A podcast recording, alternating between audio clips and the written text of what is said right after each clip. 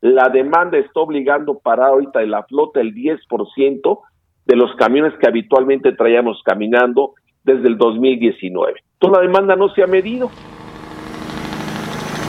Transpodcast, el podcast de transporte.mx. Escucha cada semana entrevistas con los personajes más importantes del mundo del transporte y la logística. Ya comienza Transpodcast. ¿Qué tal amigos de Transpodcast, el podcast de transporte.mx? Mi nombre es Clemente Villalpando y como cada semana vamos a platicar acerca de un tema interesante del mundo del transporte, la logística. Y hoy tenemos una entrevista con un ya conocido de Transpodcast. Tenemos del otro lado de la línea a Miguel López Fiesco. Él es el director de logística FAST, una consultoría en temas de autotransporte carga. Y hoy tenemos un tema muy interesante. Vamos a platicar, además de muchas cosas y muchas amenazas que tiene el autotransporte muchos riesgos, pues vamos a platicar acerca de las tarifas del 2023. Sinceramente está pasando algo muy interesante ahí por el tema de las presiones inflacionarias. Y bueno, aquí Miguel nos va a hablar muy, muy a detalle de esto. ¿Cómo estás, Miguel? Qué gusto saludarte. Hey, Clemente, para mí es eh, también un placer saludarte y a tu auditorio. Y bueno, qué más que compartir este tema tan interesante que es para todo inversionista, todo las de un riesgo y ese es el tema, ¿no? Que quisiera yo abordar, si tú me lo permites, eh, durante la plática. Por supuesto que sí. Oye, pues mira, eh, yo, yo creo que hay muchas maneras de abordar el tema. Em, a mí me gusta mucho eh, construir las tarifas de transporte desde los costos y luego copetearlas con los riesgos y las amenazas, pero luego de repente hay técnicas en las cuales pues nos pasa muchos transportistas y nos hablan muchos y nos mandan correos electrónicos y nos dicen cómo calculo una tarifa de transporte cuando muchas veces es un tema de oferta, demanda o hasta de imposición del cliente. Pero bueno, tú nos puedes platicar un poquito más de algunas técnicas para poder armar una tarifa competitiva en el 2023. Claro que sí. Pues mira, partimos principalmente de localizar el punto de equilibrio en un negocio. Para poder hacer negocio y tener una rentabilidad, lo primero es saber cuánto gastamos. Ese sería como el paso uno, ¿no? El paso uno es saber cuánto gastamos, tanto en gastos indirectos como fijos, eh, como en el aspecto de tus rendimientos de combustible y de llanta y de lubricantes, etcétera. Le hemos llamado a hacer una, eh, pues una oferta a libro abierto, primeramente de enterados que está gastando en la compañía y qué factores están eh, dándose un incremento. El factor primordial que nos mueve durante el 2021 al 2022 es el valor de los camiones. Los camiones tienen un impacto importante y no nada más los nuevos, sino hablo en general un camión usado, pues hay un impacto importante que casi es del 100% para un camión usado y para un camión nuevo van en, grados del 23 hasta el 29% incremental año con año. Entonces, bueno, el primera recomendación como paso uno es ponernos de acuerdo con los costos, que no se nos escape ninguno de ellos. No es fácil, puesto que tenemos, eh, eh cada empresa, su contabilidad difiere, su profesionalismo también difiere y sus sistemas. Entonces, es una, una oportunidad para empresas pequeñas a medianas localizar esto. Oye, a ver, yo te quiero hacer una pregunta que está muy de moda. Pues ahorita, va, va, a haber mucha gente que va a escuchar este podcast en cualquier momento, pero en enero y transición febrero 2023 hay un fenómeno que muy raro vemos en México, que es el de la bajada del tipo de cambio. Generalmente vemos que el tipo de cambio va para arriba, va para arriba, y últimamente por cuestiones también macroeconómicas a nivel internacional, hemos visto que el dólar está retrocediendo, pero muchos transportistas no vemos que eso se impacte en el precio de los insumos, de los camiones, porque siempre te decía el que te vendía el camión, ¿no? Este, ¿sabes qué? Pues es que está más caro porque está más caro el dólar, pero ahora que está más barato, no están más baratos los camiones. ¿Qué está pasando ahí? Es increíble lo que acaba de decir. Primeramente, el dólar, pues no apostaría a él como una asertividad de que no cambie. Tú lo sabes, esta mañana pues se cotizó arriba ya de 19 pesos. Entonces está en una situación en alfileres, en mi opinión. Pero bueno, sí, eso es increíble. Eh, la tendencia que teníamos, escuchamos incremento a dólar y escuchamos incremento a los camiones. Hoy eh, escuchamos baja del dólar y no bajaron los camiones. Increíble, ¿no?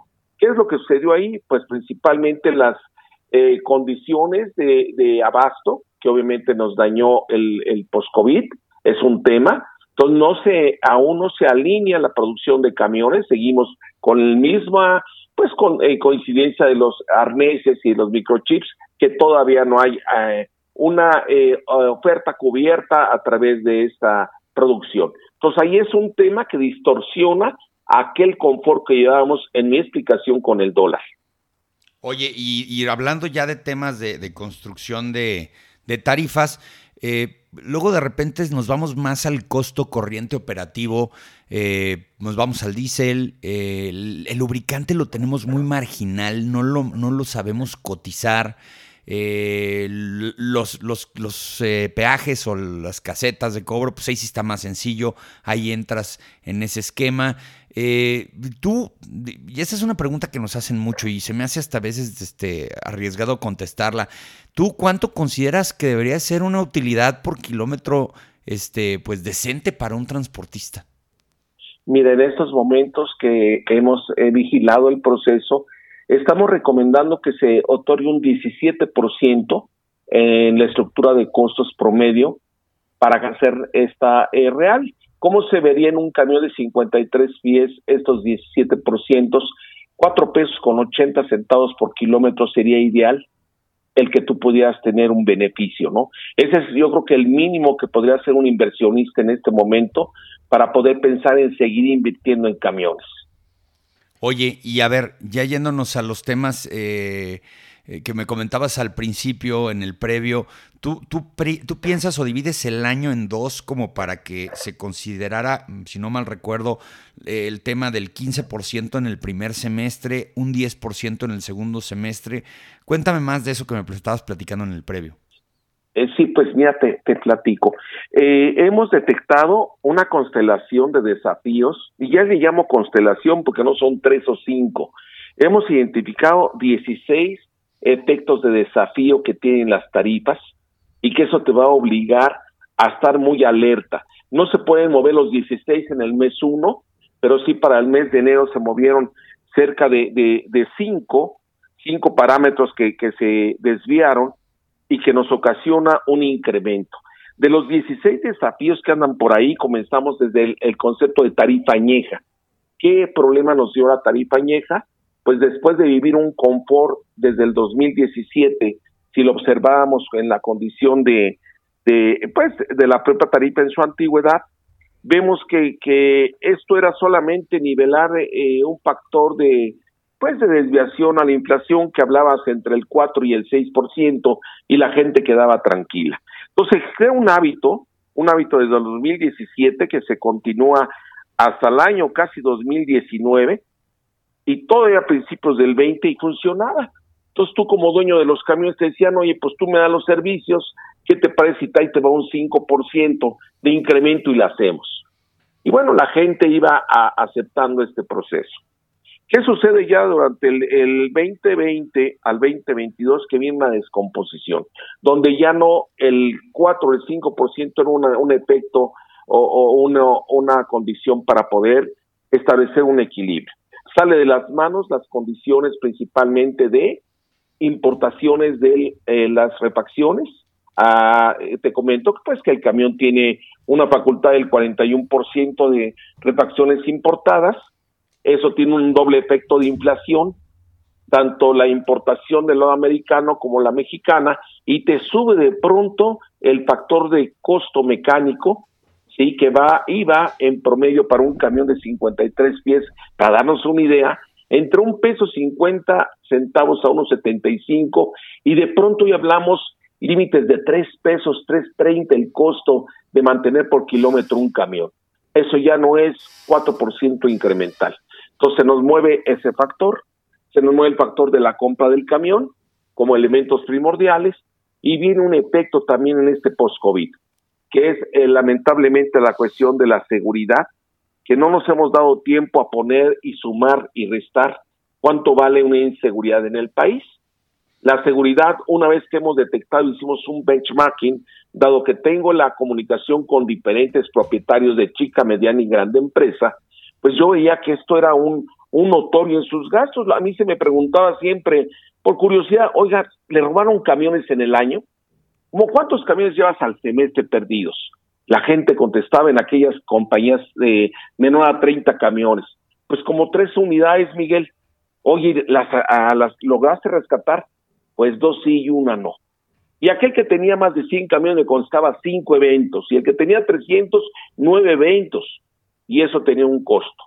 El costo que está originándose ahorita por la inseguridad entre narcobloqueos, entre secuestro y entre pérdida de la mercancía y pérdida del camión, obligó a que las compañías tengamos un costo cerca de 44 a 46 centavos por kilómetro que guardar de todo lo que opera la línea para pagar una situación de ese nivel. Entonces desequilibra, volviendo al tema, una tradición de inflación se convierte en un fenómeno eh, en donde tenemos que equiparar. Ese 4% se convierte en incrementos del 15 al 20% mínimo. Y la tarifa añeja que traíamos era un concepto de retraso, donde tú le habías negociado previamente el de carga, y pues eh, ventajas del 3, del 5%, se acumula y ahora para ponernos en un estándar, hay compañías que en este momento están inciertas, quedados de carga, que dicen, oye, ¿cómo que un 38% incrementar una tarifa? Efectivamente. Compañías de papel, de aceite, de cemento, de leche, les dieron una situación bastante grave.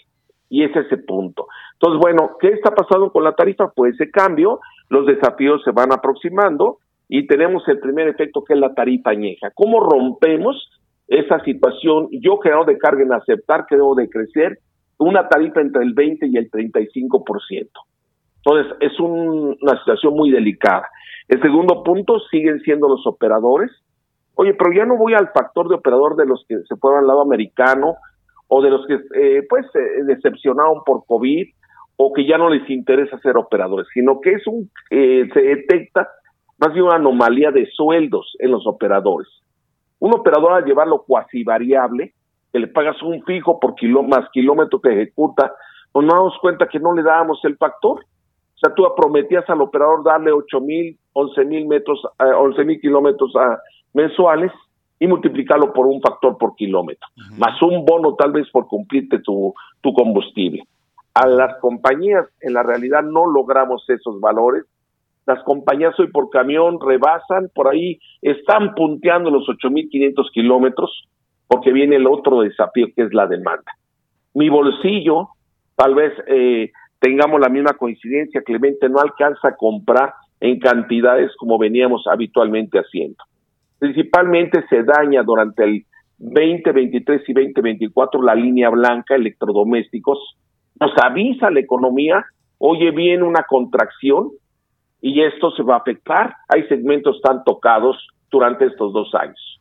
Pues aquellos transportistas que tenían mayor oportunidad de segmento se limitan y máxime los que dedicaban el total de las líneas a atender este tipo de negocios, por mencionarte alguno. La demanda está obligando para ahorita de la flota el 10% de los camiones que habitualmente traíamos caminando desde el 2019. Toda la demanda no se ha medido. Pues sabemos que nos afecta tu bolsillo, el mío, no compramos igual y vimos los impactos de costo que ha tenido la canasta básica. Un aceite de comestible que lo estabas comprando en 32 pesos y vale 48 pesos. Así simple de la marca líder. Eh, y bueno, eh, eso está entonces en los desafíos que, que estamos notando en la constelación. Es un tema los operadores, ¿por qué se cambian de compañía? Porque no les cumples el cuasi variable. Y no es que no haya operadores, el operador está brincando como conejo de un lado a otro por necesidad de buscar su ingreso. ¿Cuál es un sueldo razonable de un operador en este momento? Estamos rozando casi los 5.700 a 6.200 pesos semanales para que el, operador de un 53 pies se quede a vivir contigo. Y hablo nada más de lo que es neto más prestaciones, ¿no? Son sueldos que van ahorita total integrados entre los 34 y 37 mil pesos para que un operador realmente voltee a ver tu línea y diga, pues me quedo contigo, ¿no? Entonces, esa es la explicación de los operadores en una situación de decir, ¿y qué está pasando, no? Bien, y bueno, vemos el vice que ha tenido la, la configuración que todos conocemos, un IEPS que nos recargan, aunque sea un 5%, un 3%, pero hubo un incremental. Se mueve el diésel a la cuestión de adquisición. Esa propia inseguridad que te mencioné, los valores que, que, pues que te he platicado. Y bueno, viene la inflación que viene atrás correteando el proceso, ¿no? Entonces, para no decirte estos 17 desmembrarlos, pues sería un tema 16, para ser exacto, sería delicado. Lo que te puedo decir es que el factor que ahorita se movió para el mes de enero cuesta 4.24% incrementada las tarifas con las que arrancaste en, en el mes de diciembre. ahorita ya sin hacer nada, eh, ya tenemos un 4.24 encima que nos dolió y nos, nos afectó principalmente en los siguientes rubros, que fue la propia inflación sobre 3 centavos por kilómetro, el diésel 43 centavos por kilómetro, las tasas de interés eh, 17 centavos por kilómetro y las vacaciones que movió el gobierno y que las hace ley para incrementar los días, así como la nómina del 10% al personal administrativo. Que ese es un gran tema, ¿eh? Ese es un gran tema. Vamos a ver cómo, cómo, cómo funcionamos las empresas de transporte con esa obligación y mira, los, los, los operativos, los administrativos, pues como sea, va a haber ahí que gestionarlo de alguna u otra manera. Cualquier, cualquier tema es un costo a final de cuentas. Pero no sé, y fíjate qué bueno, qué bueno que me dices, no sé qué tratamiento se le va a dar dentro de la Ley Federal del Trabajo, el capítulo título de autotransporte carga en ese sentido, tanto para operadores de, camión articulado, para camiones rabones y tortons y para el personal de carga y descarga, los macheteros, pues como los conocemos aquí. Este, no sabemos qué tratamiento les vamos a dar en este tema laboral. Eh, no es mil pesos. El operador no ya hizo sus números y sabe dónde colocarse, como todo mundo, ¿verdad? vender bien tu trabajo. Entonces, ese efecto hoy eh, eh, costó en enero un peso 33 centavos desde las tarifas y que eso en porcentaje aplica sobre casi el 4%, 4.24, y que bueno, que es una, una necesidad. Si tú haces un benchmarking a otros países, seremos atípicos. Si te preguntas a Argentina cuánto le pesó en el mes de enero, le costó 5 puntos adicionales subir la tarifa. Y si le preguntas a Colombia, le costó 11.2%. Estoy terminando los números de Guatemala, que estuve con ellos durante casi dos semanas, buscando las raíces del proceso. Entonces, bueno, esto no es atípico, no es México el lunar, sino que es una necesidad general, por lo menos para lo que es Latinoamérica y parte también de Norteamérica que se, se ve en esa situación. Entonces, bueno, eh, para nuestra extraviarme eh, en su momento, Clemente, te vuelvo a esa constelación de desafíos. Tenemos que estar muy claros en ese costo de camión que se, se impactó, en el flujo de efectivo que me está la gente deteriorando porque no me pagan a tiempo y me hace casarme con un factoraje. Entonces el factoraje ya está impactado en la tarifa porque falta el circulante. El costo de refacciones importantes que te comenté también ya está contemplado. Y bueno, vas a la cuestión de lo que es lo, esos sueldos que acabamos de platicar, las tasas de interés sobre el vehículo a cómo viajaron las tasas de interés. Cuando hacíamos los ejercicios de manera contable, no financiera, que es lo que prevalece en el país, cuando tú dices, oye, una estructura de costos, ¿cómo se mide, Miguel? me preguntan la depreciación de un vehículo, ¿no? ¿A cuántos años es lo que debo de ponerlo? La regla del juego dice cuatro años. Bien. Sí, es lo que aprendimos todos ahí, pero no, en cuatro años ese camión todavía vale mucho. Claro, cuatro años manejas eh, como dueño de la, de la línea, manejas dos conceptos.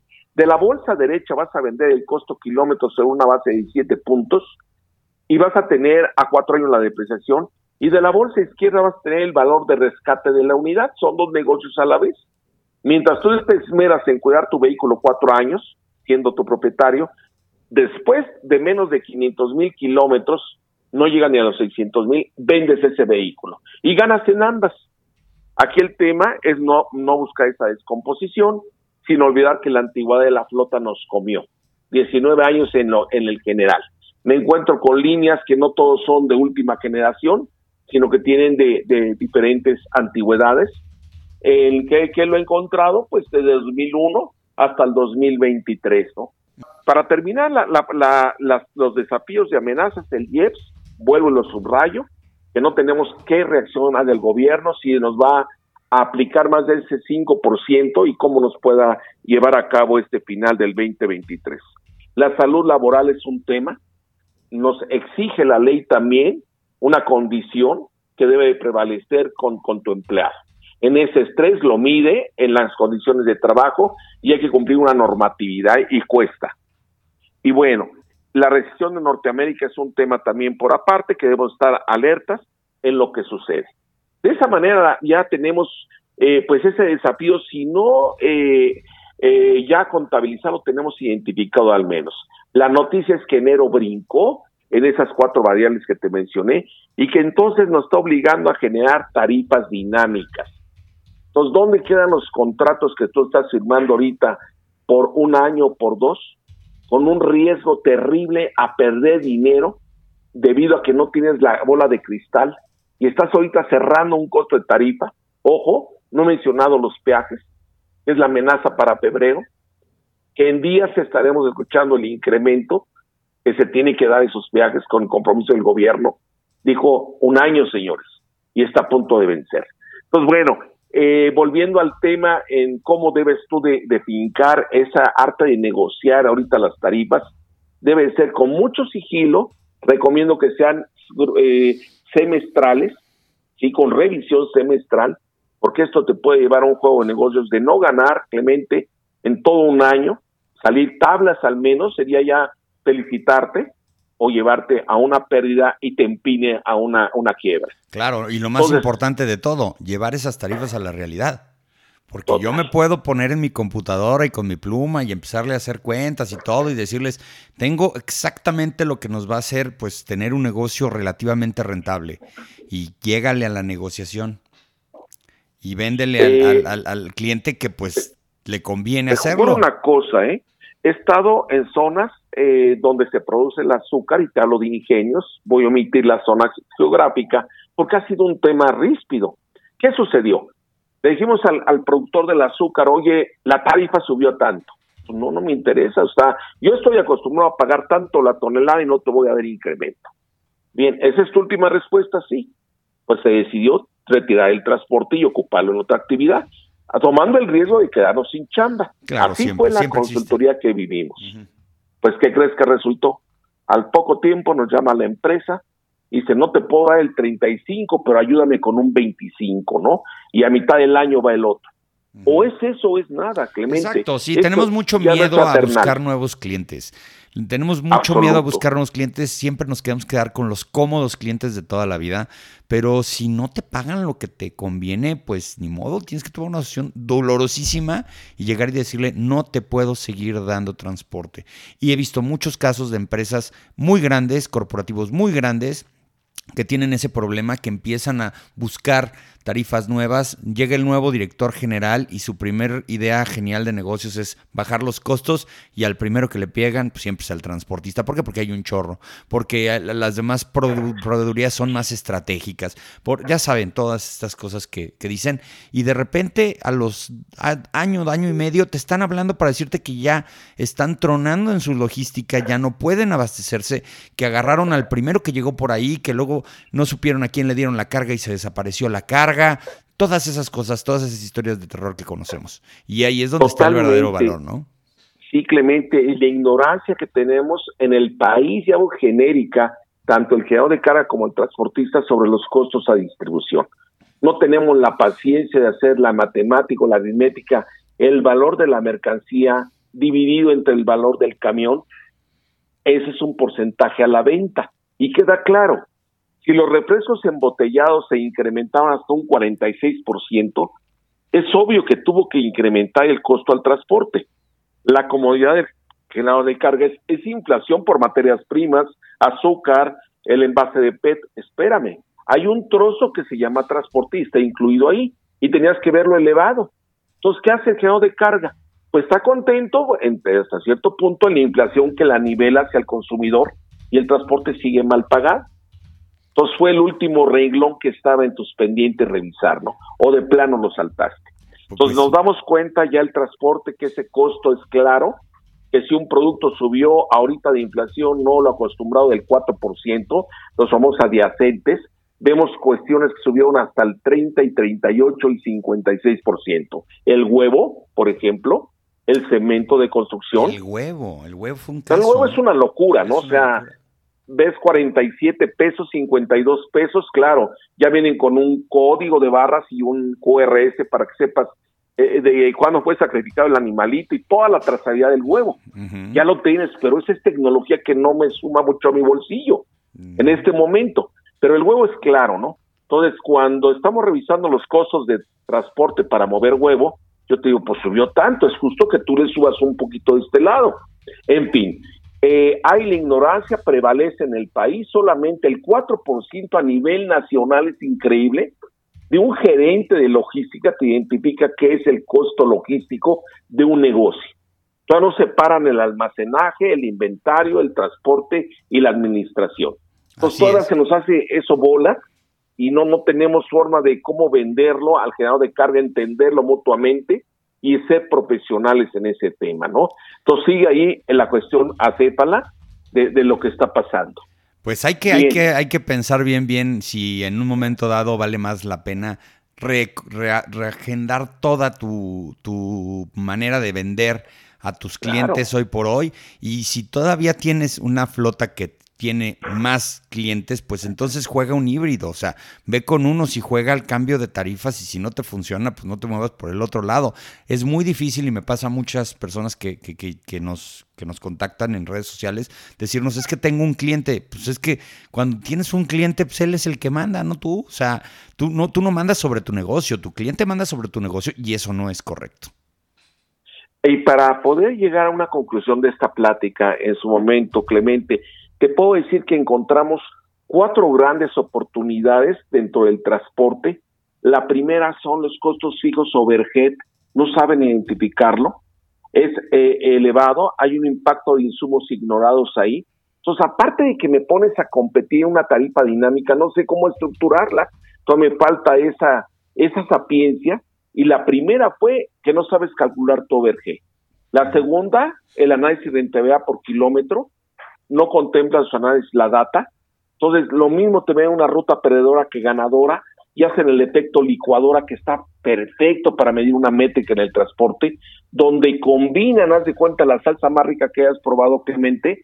Ese es el resultado de un director de una empresa de transporte que no tiene ni idea de dónde proviene el proceso. Es decir, solamente ves un kilómetro global a un costo vendido y con un posible margen X sin darte cuenta que una ruta mantiene a la otra, ¿sí? Hay tiempos de carga y descarga diferencial con el mismo cliente y estás cobrando igual, ¿no? Exacto. Entonces no, no, hemos alineado estos análisis y las torres de control se ignoran cómo implementar. ¿Qué sucedió con las torres de control? Las aseguradoras, dada la, la situación que, que cuidan su bolsillo y su negocio, nos han llevado a descansar, Clemente, a las 10 de la noche no nos permiten tomar el camión y salir a hacer el viaje. Tengo de 10 a 5 de la mañana prohibido tomar mis camiones o nuestros camiones y salir a repartir. Si tú sales, pierdes en automáticamente ese cobijo del seguro. Eso implicó en las tarifas tener un incremento del 6 al 10%. Pérdida en tu punto de equilibrio, equilibrio dado que el camión ya no rueda por la noche. Para que no te roben. Entonces la aseguradora que dijo, primero ya no me convierto no de aseguradora, hoy ya manejo telemetrías propias, o que he rentado, comprado, o hecho una sinergia. Entonces yo te voy a catalogar con tres o cinco telemetrías básicas, con un monitoreo efectivo, que son requisitos. Si no lo tienes, yo no te pago, ¿eh? El transportista tiene que caer ahorita con la torre de control. No tenemos definición de lo que es una torre de control. Algunos la ven como el punto para tener geocercas y los puntos de reacción. Pocos lo ven como que es el foco de la rentabilidad medida de todo el proceso, ¿no? El nivel de servicio, la rentabilidad, obviamente el security, pero está extraviado. Y el último que encontramos del grupo es la digitalización, escaso conocimiento. Son las cuatro tareas que nos tienen que fortalecer durante el 2023 y cómo abatir esas condiciones de desafío, porque ya tenemos el tema económico. Voy mal preparado a enfrentarlo, pues estoy poniendo en gran riesgo el negocio de, nuestros camiones o los camiones desde el punto de vista del transporte que atendemos. Pues esa es la reflexión, ¿eh? Esa es la reflexión, exactamente. Es, Efectivamente. Entonces yo quisiera ahí, eh, Clemente, puedo hablar un poquito sobre la estructura a grosso modo, no sé el tiempo como lo No, vas bien, vas bien, vas bien, vas bien. Bien, pues te platico que los elementos a considerar en la tarifa, lo primerísimo que tenemos que ver es la inversión del camión y el equipo. Como te lo he dicho, tenemos que ponerlo a dólares, ubicarlo y lo puede ser tan fácilmente el ejercicio. Vete a un mercado libre en la compra de tus camiones usados y compárame a dos años y vas a ver el impacto. Entonces, la regla número uno es ponlo a dólares tus camiones, no me importa el modelo. Puedes tener un modelo 1990 que ahorita va a valer al menos sobre una base en pesos mexicanos de 265 mil, el camión más humilde. El que es, oye, ¿te lo dan? ¿Me lo dan? 265 mil. Entonces, por favor, pon a dólares tu valor. Eso lo vas a llevar por el rango de camiones que llevan con tu empresa. Traes 1.92, etcétera, y traes 20, 23, tal vez traigas dos equipos y el resto se convierte en una oportunidad. El tema aquí es generar las tarifas dinámicas conforme a la antigüedad. El factor que va a estar allá afuera para negociar van a ser dos, dos grandes oportunidades. Uno, realmente pagar, fíjate bien, por lo que estás usando. No puedo tener una tarifa estándar. A ver, no puedo pagarte lo mismo el 2023 que el, el 2008. Tengo que ser juicioso porque es una inversión. A ese nivel estamos bajando ahorita los eh, análisis de rentabilidad libro abierto, donde ya el generador de carga que hace el pricing está exigente. ¿Qué me estás vendiendo? ¿Ok? Bueno, lo que me estás vendiendo viene certificado del operador, trae uniforme, qué condiciones de telemetría trae el camión, y empezamos a sumarle. Todo lo primero es la inversión. Segundo es el sueldo del operador y los mecánicos que participan, que tenemos que ser cuidadosos en ese cuasi variable, y en la falta de operadores que hay y que viven los camiones. Tenemos fraccionado un 10%, repito, de la flota por falta de demanda tengo otro 10% fraccionado por falta de operador. Entonces, por cada 10 camiones que tienen las líneas, dos están parados. Son lastimados por demanda o por falta de operador. Y sigue ese factor ahí, en ese camión depreciando y tienes que pagar tus leasing o tu costo. Además de que dejaste de absorber el total del kilómetro, del gasto fijo, entre todos los kilómetros producidos. A menor kilometraje, más caro el kilómetro, que lo impacta o vas a tener que reducir el headcount dentro de la empresa. Ha sido un tema sacar las relaciones de cuántos administrativos por cada cuánto de camiones. Y encontramos unas reglas ahí en ese análisis. Dijimos, oye, si haces tú un, un sistema de servicio que simplemente es, eh, pues hacer viajes sencillos, vamos a decir, está haciendo viajes spot, la regla dice que debes de tener promedio un administrativo por cada 15 camiones. Pero de pronto dices, no, pero también doy servicios dedicados, Miguel. Parte son los spots que por teléfono me da una oportunidad de ganar un poquito mejor, pero parte también tengo ya equipos muy claros, comprometidos con el mercado, pero ellos llevan un, una gente que es el servicio al cliente, necesito un, una, una gente que me haga la, la lógica del tráfico, tengo que tener una, una torre de control muy clara. Eh, son costos que van de tres empleados por cada 15 camiones. Más allá, tú dices, hago última milla, Miguel. Aparte de eso, hago el ETL y semicamión completo. Esos van hasta cinco empleados por cada 15 kilómetros. Entonces yo diría, ¿qué regla te pongo? No? ¿A qué te dedicas, transportista? ¿En qué segmento lo vas a cuadrar para que no te equivoques cuando pongas tu armonía de costos indirectos? Los seguros han sido un tema bajo esa armonía. La aseguradora entonces ha pedido los requisitos y eso el transportista ha tenido que poner la plata para la torre de control, dejar de operar en, en el proceso 6% del tiempo que el camión te brindaba un viaje un camión promedio trae un rendimiento de 14.2 viajes al mes. Esto con los seguros bajó a 11. Entonces haces menos camiones. Si no elevas la tarifa, ahí tienes un tema que vas a, a tener que achicar la compañía. Increíble lo que estamos viviendo en ese punto. Las llantas es un tema que tenemos que enseñarnos y cultivarnos a administrar. Las llantas están extraviadas, las mejores prácticas son tener tres tipos de llantas a bordo de un camión, en un sencillo. Claro, porque son tres tareas que tiene distinto que hacer esa llanta. No es la misma, la de dirección, la de arrastre, ¿sí? O la de tracción. Entonces, bueno, ¿qué hace cada llanta? Y vas a invertir en una Michelin tal vez de dirección que te va a dar sobre unos, por lo menos unos 180 o 210 mil kilómetros de vida. Y irás a alguna eh, coreana o china para el arrastre de la configuración, sea un fulo sencillo. Entonces tenemos que entrar a una, una lógica de qué función tiene cada parte y cuando hablamos de lubricación hay que ser muy claro si es mineral o sintética y ver esos 38 centavos por kilómetro que tenemos que estar haciendo cambios. Los cambios ya son diferentes por el tipo de máquinas. Los ideales los buscamos en 25 a 32 mil kilómetros y los más innovativos de los camiones recientes hasta 75 mil kilómetros. Son diferentes formas. Vemos la urea como un, requerimiento ya necesario para batir el, el, combustible o la nanotecnología en lubricantes, que también es un buen aliciente. Hay que retomarlos ahora y en serio, porque hemos sido dudosos. Yo no le meto una nanotecnología de, de lubricantes digo mi máquina porque pido la garantía. Se acabó. Hoy hay una normativa norteamericana que te dice, si la tiene no pasa nada tu Mercedes, tu Kingwood, la marca que tú uses. Tenemos que ser muy, muy, muy eh, prácticos en reducir costos y alinear el proceso. No nada más es poner la mano y dar. ¿Dónde está la llave abierta y continuar el transporte en el control del diésel? El robo es inevitable, eh, Clemente.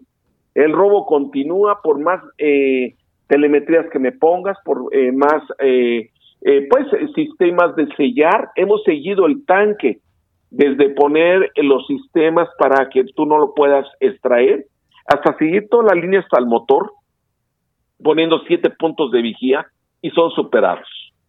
Pues por ahí no es el tema, o sea, tenemos que entrar a una lógica de responsabilidades, un sueldo digno al operador para poderle exigir un buen rendimiento digno a él. ¿Dónde está la pauta? Le hemos platicado, en los alimentos y en el baño los alimentos. Hoy por hoy se tiene un gasto de 250 pesos mínimo, llegando casi a 300 de un operador. Y hay gente que sigue dando sobre los 100 pesos, 150 o nada. El baño subió a 75 pesos. Nuestras reparaciones de ponchadura están casi en 300 pesos. Subió esto a través de inflación. No hemos sido congruentes ahí y queremos que todo siga saliendo de lo mismo. Claro, si yo, eh, dueño del camión, no tengo buenos clientes, traigo una tarifa lastimada, pues obviamente voy a lastimar al operador y todo lo que conlleva. Es donde hemos encontrado el por qué los operadores se van de las líneas, ¿no? ¿Qué está la raíz? La comercialización del kilómetro mal efectuada. Es desde la cabeza, no es el operador el que te falla. Es la cabeza que no ha dimensionado el negocio con la inversión requerida. Bien, Ahí vamos ya a su mantenimiento preventivo y correctivo, que tenemos que ser mucho, muy eficientes en, en los tiempos perdidos en el taller, las condiciones del tipo de, de carretera que estás midiendo. Hoy las tarifas son increíbles, eh, Clemente. Las estamos llevando con análisis de altimetría, de relenti, de TPDA, que es el tráfico que tú cruzas tu camión en horas críticas, vale dinero. Hoy las tarifas se desarman por completo al 100 para tener más elementos sustentados al cliente. Si, oye, no, me, no te estoy cobrando de más, simplemente si tú me mandas a un lomerío, que es cruzarlo tal vez de un México hacia Tuzla o un México hacia Villahermosa, 36% es lomerío que va a implicar gastar más llantas, más desgaste mecánico y más combustible. Maravilloso. ¿Dónde te encuentran, Miguel? ¿Dónde te, ah, ubican? qué amable, Clemente. Yo estoy eh, en, el, domicilio de internet estoy como contacto, arroba logísticafastjunto.com. Maravilloso. Pues muchas gracias a Miguel López Fiesco de Logística Fast y muchas gracias también a todos ustedes por escuchar el día de hoy Transpodcast. Ya saben, la mejor y la mayor información del mundo del transporte y la logística la van a encontrar en un solo lugar, transporte.mx. Saludos. Thank you.